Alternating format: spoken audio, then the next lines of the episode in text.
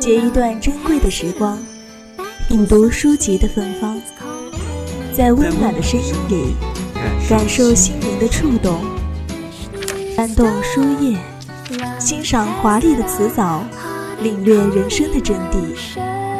三味书屋，三味书屋，聆听有声的世界。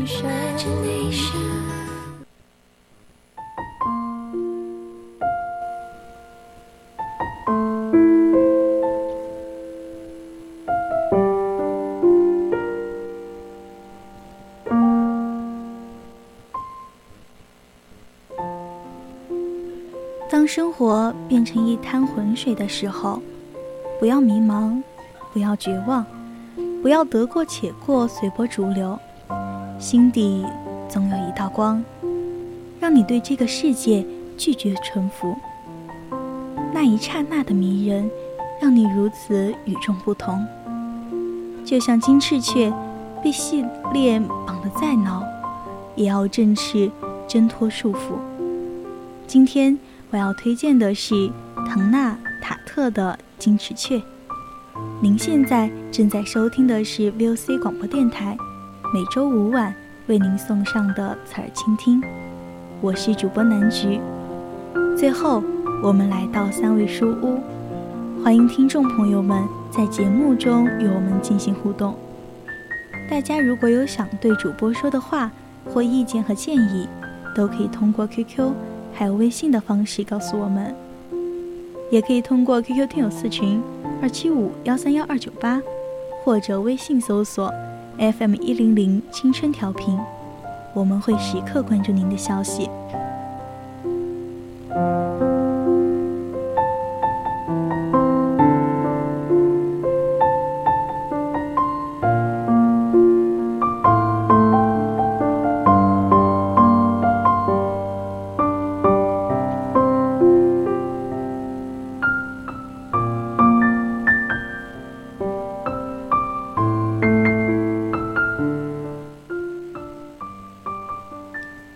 金翅雀是唐纳塔特的第三部小说，历经了十一年创作而成。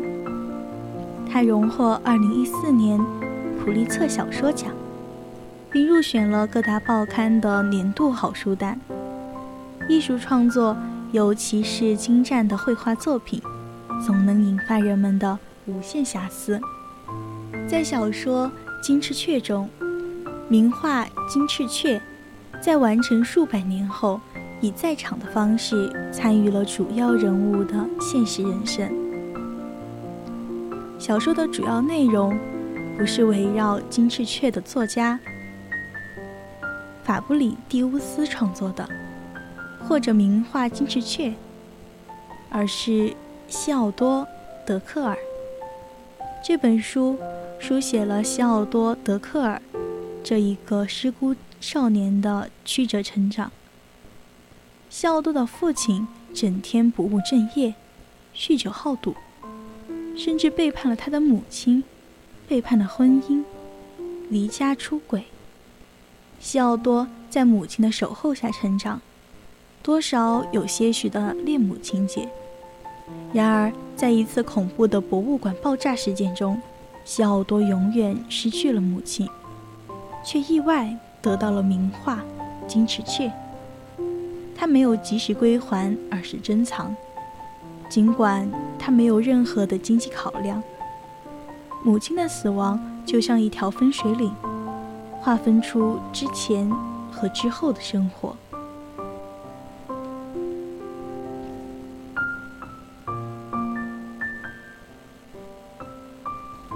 西奥多被暂时安置在好友安迪的家中。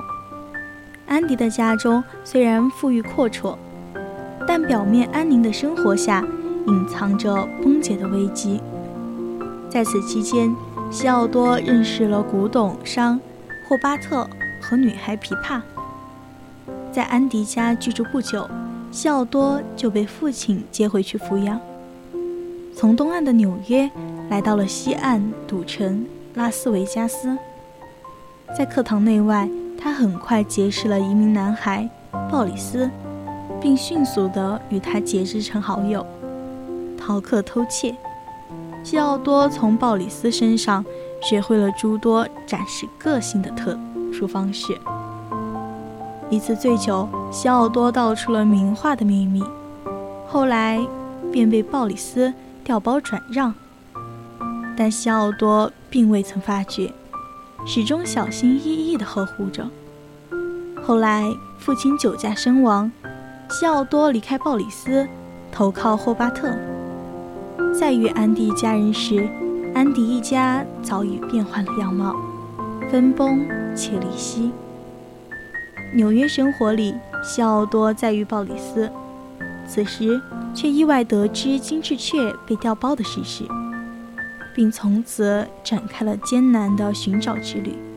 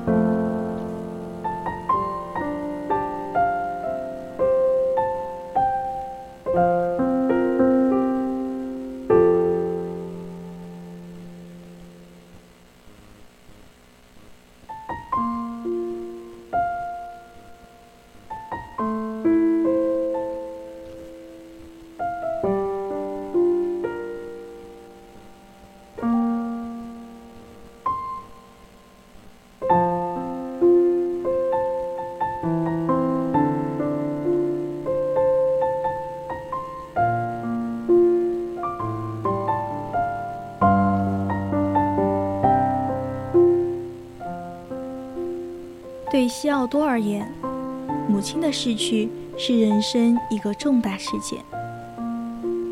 虽然父亲缺席了他成长中很多重要的时刻，但具有艺术家气质的母亲的真诚陪伴，给予了他无限的慰藉与力量，以及一副敏感多思的心肠。本来受到母亲耳提面命和言传身教的西奥多。他的人生似乎本应该按照某种设定照常运转下去，比如成为一名艺术家。但是却因为母亲的意外逝去，走向了暂时模式。暂时寄居在好友安迪家，暂时跟着父亲及其女友生活，暂时借宿在友伴鲍里斯家，暂时。投靠古董商霍巴特先生，这样的暂时模式多半是由外界设定的，或为社区，或为父亲，或为无形的命运，而很少由西奥多主动裁决。也就是说，西奥多自己的人生，自己却无法抓住。从母亲逝世之日起，西奥多便被抛入了一个又一个的困境，任由现实的泥潭和人性的清折冲击着先前的想象与小我的堡垒，渴望抓住却无力回天，渴望作为却南辕北辙，只能等渴望消失殆尽。所谓悲剧，或许正在于此。西奥多希冀着实现自我的价值，但总是心有余而力不足。他希望能在母亲离去后重拾生活的信心，却一而再、再而三地陷入记忆的深渊。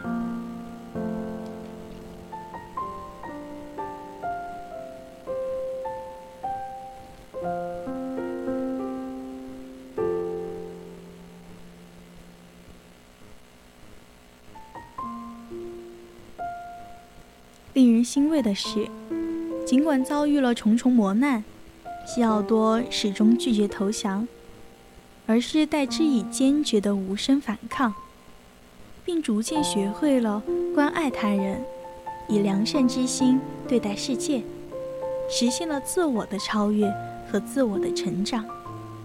他扪心自问，为父亲之死时时自责，他大发善心，守护狮子。的巴伯太太，甚至为了他的平安喜乐，愿意牺牲自己，与不爱他的巴伯太太的女儿结婚。而名画金智雀失而复失的整个过程中，他放弃了个人的利益，这一承载着母亲与记忆的昂贵客体，转而决定以名画的复还，求得有伴的生命安全。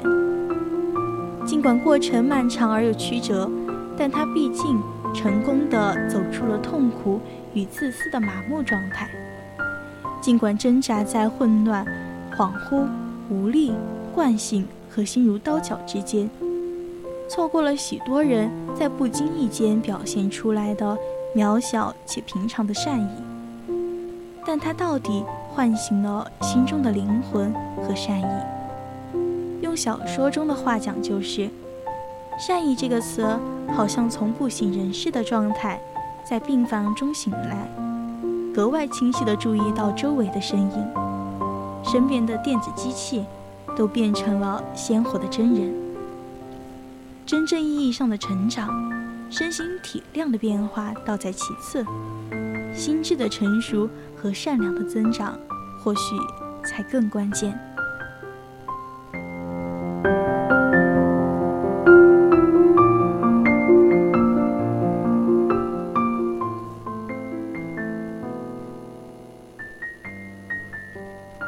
罗曼·罗兰说：“生活中只有一种英雄主义，那就是认清生活真相后仍然热爱生活。”金翅雀在行文即将结束的时候，也表达了同样的思想，那就是在走向悲剧的人生终点过程中，仍要笑着感受生活的苦痛、悲伤。今天的三味书屋到这里也就结束了，我是主播南菊。我们下期再见。